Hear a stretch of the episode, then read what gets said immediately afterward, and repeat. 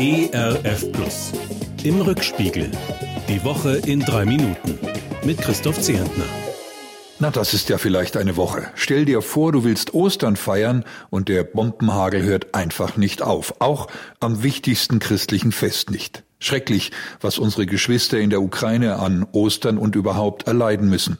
Was für eine Heuchelei, gerade jetzt. Da zelebriert der russische Diktator seine ganz persönliche Ostermesse für die Kameras der Welt, gleichzeitig aber lässt er seine Truppen weiterhin todbringende Bomben werfen, Raketen abfeuern. Ich kann gut verstehen, dass jetzt immer mehr Stimmen fordern, die Ukraine mit schweren Waffen zu unterstützen.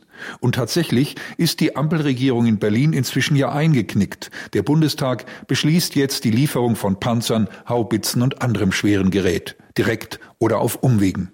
Ob diese Waffen eine Wende im Krieg herbeiführen können oder die Leiden nur unnötig verlängern? Bemerkenswert für mich jedenfalls, dass am Donnerstag dieser Woche ausgerechnet der Prophet Jesaja via Tageslosung zu Wort kommt und mahnt, der Herr wird viele Völker zurechtweisen, dann werden sie ihre Schwerter zu Pflugscharen machen und ihre Spieße zu Sicheln. Russland tut bisher so, als lasse es sich nicht beeindrucken, weder von solchen Mahnungen noch vom Besuch des UN-Generalsekretärs, weder von zusätzlichen Waffenlieferungen noch von verstärkten Sanktionen.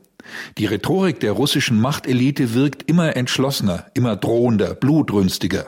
Und den Worten folgen Taten. Jetzt wird den Nachbarstaaten Polen und Bulgarien mal eben der Gashahn zugedreht, weil sie nicht nach der Pfeife Moskaus tanzen. Erpressung, schreien Ukraines Präsident Zelensky und EU-Präsidentin von der Leyen im Chor.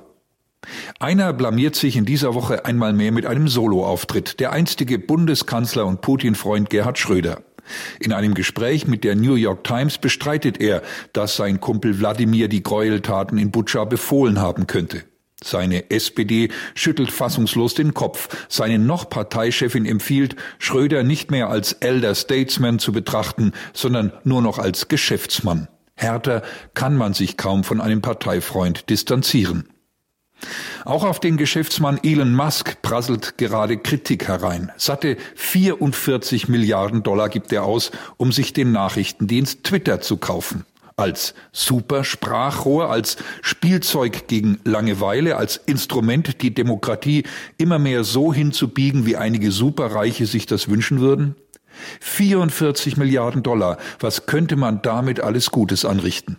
Fachleute fürchten jetzt, dass auf Twitter künftig jeder wieder ohne Einschränkung so loskrakehlen, stänkern, mobben und faken könnte wie zu den schlimmsten Zeiten von Donald Trump. Um Himmels Willen. Ein Wochenende möglichst ohne Fake News, ohne Shitstorm, ohne Hate Post, dafür mit guten Begegnungen, guten Gesprächen, guter Musik. Das wünsche ich Ihnen und mir, Ihr Christoph Zehentner. Im Rückspiegel. Auch in der Audiothek oder als Podcast auf erfplus.de. ERF Plus. Gutes im Radio.